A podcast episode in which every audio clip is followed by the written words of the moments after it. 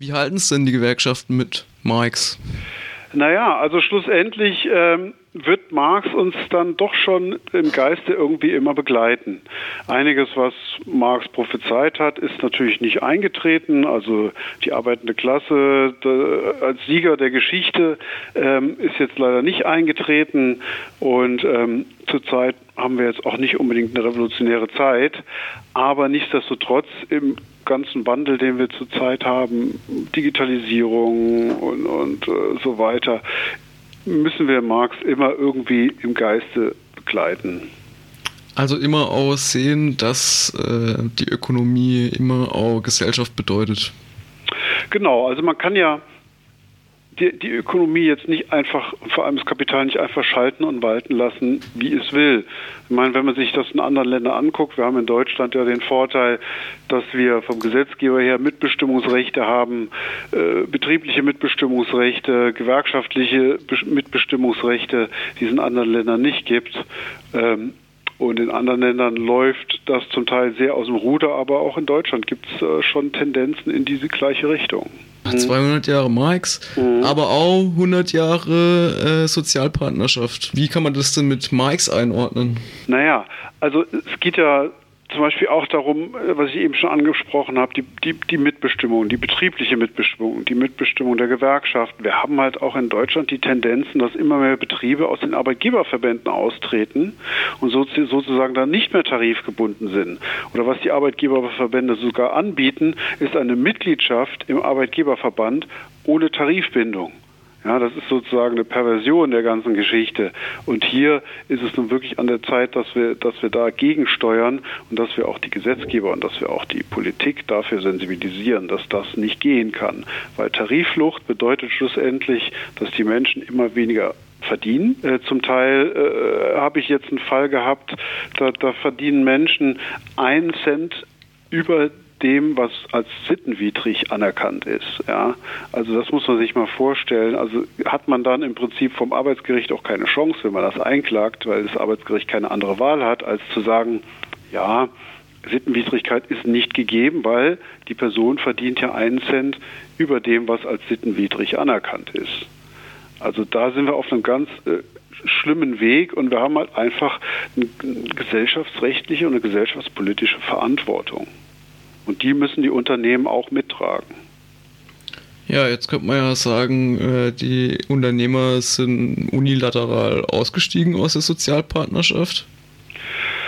Also ist zum größten Teil, ja. Also wenn, ich meine, wenn wir uns unsere Leuchttürme angucken, vor allem in der Automobilbranche, in der Chemiebranche, ja, BASF und, und die Mercedes, Opel und was weiß ich, die sind alle noch tarifgebunden, ja. Aber wenn man dann runterschaut, Zulieferer zum Teil, die diese Firmen beliefern, die sind halt nicht mehr tarifgebunden. Ja, äh, das ist sozusagen, äh, versucht man den Schein zu wahren, ja, wir, wir sind noch tarifgebunden und wir haben eine soziale Verantwortung für, für die Arbeitnehmerinnen und Arbeitnehmer, was aber zum Teil gar nicht mehr der Fall ist. Haben Sie sich mal mit Hans-Jürgen Urban auseinandergesetzt? Er vertritt ja auch immer mal wieder die Position, dass die Gewerkschaften eigentlich wieder den Klassenaspekt stärker betonen sollten. Mhm, mhm. Ja, das hat er jetzt, er war ja auch Gast auf der Veranstaltung, hat er, hat er auch da nochmal ganz deutlich gesagt. Und da hat er ja absolut recht, weil wir haben ja eine, mittlerweile eigentlich fast nur noch eine Zweiklassengesellschaft. Ja. Wenn man sich anguckt, wie die, wie die Verteilung des Vermögens in Deutschland ist, haben wir eine Zweiklassengesellschaft und die Schere geht immer weiter auseinander. Und natürlich müssen wir Gewerkschaften, weil wir vertreten die Arbeitnehmerschaft da mehr den Fokus drauf legen und in den Leuten dieses Gesellschafts, vor allem Klassengesellschaftsdenken, nochmal äh, entflammen sozusagen.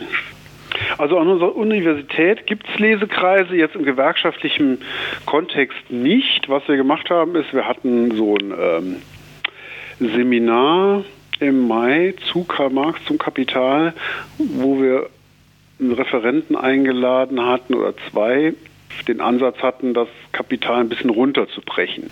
Und ähm, das hat eigentlich einen ganz guten Anklang gefunden. Und da überlegen wir schon, wie wir das äh, vielleicht verstetigen können oder zumindest nochmal machen können. Ja. Und wir hoffen halt ganz einfach, dass der Funke so ein bisschen übergesprungen ist, weil es waren auch einige Ehrenamtliche da und Betriebsräte. Ähm, dass wir zumindest hier für den Raum Trier oder vielleicht sogar für Rheinland-Pfalz und Saarland da noch mal ein bisschen sensibilisieren konnten, dass Marx doch irgendwie ein Thema ist und man sich damit auseinandersetzen sollte. Natürlich kann man Marx nicht eins zu eins in die heutige Zeit übersetzen. Man muss immer schauen, dass man es hm, entspricht. Wir sprechen ja vom 19. Jahrhundert, aber auch was die Digitalisierung angeht, die uns ja auch bevorsteht oder wo wir schon mittendrin sind, auch da kann Marx durchaus Anwendung finden wenn es darum geht, ab wann gilt irgendwas als sittenwidrig. Kann man da mit gewerkschaftlichen Mitteln eigentlich dran rühren? Also die einzige Möglichkeit, die wir als Gewerkschaften haben, ist natürlich auf die Politik einzuwirken. Ja. Äh, wir arbeiten zum Teil landespolitisch oder auf Bundesebene oder versuchen wir zumindest, äh, da auf die Politik einzuwirken. Und das ist natürlich, sage ich mal, ein, Kampf. Auf der einen Seite die Arbeitgeberverbände, dann die Gewerkschaften und dann haben sie noch die Lobbyisten. Ja. Es ist allerdings langsam an der Zeit, meine, wir reden hier von, von Menschen, Altersarmut, drohende Altersarmut, wenn man sich die Renten anguckt, die die Leute heute bekommen, äh, können die zum Teil ja gar nicht mehr davon leben. Das heißt, wir äh, produzieren oder die, die, die Industrie produziert halt die Aufstocker von morgen. Und dann äh, ist es sozusagen auf den Schultern der Gesellschaft, diese Menschen ein anständiges Auskommen im Alter zu finanzieren, weil die Unternehmen nicht willens waren, da anständige Löhne zu zahlen. Und ja, dann ist es wirklich an der Zeit, dass die Politikerinnen und Politiker das jetzt mal verstehen und eben keine Lobbypolitik machen und wenn überhaupt, dann eine Lobbypolitik für die Beschäftigten in diesem Land. Können Sie sich das erklären, die aktuelle Situation, wenn Sie sich die marxistische oder die marxische Brille aufsetzen? Also Kapital Rules, ja, das ist das, was zählt. Die, die, die, Unternehmen gehen an die Börse, die wollen ihre Aktionäre glücklich machen, haben kein gesellschaftliches ähm, Verständnis, schon Gewissen mehr. Ja, und ihnen ist es im Prinzip egal, weil auf der einen Seite man, guckt man sich den Bankensektor an, ja, die Finanzkrise und so weiter. Da wurden Fehler gemacht, der Staat hat es irgendwie äh, gerade gebogen und äh, jetzt hat man ja gehört von diesen Cum-Ex-Geschäften und so weiter. Es läuft halt genau so weiter, weil einfach das, das, das Gewissen ist halt einfach nicht da.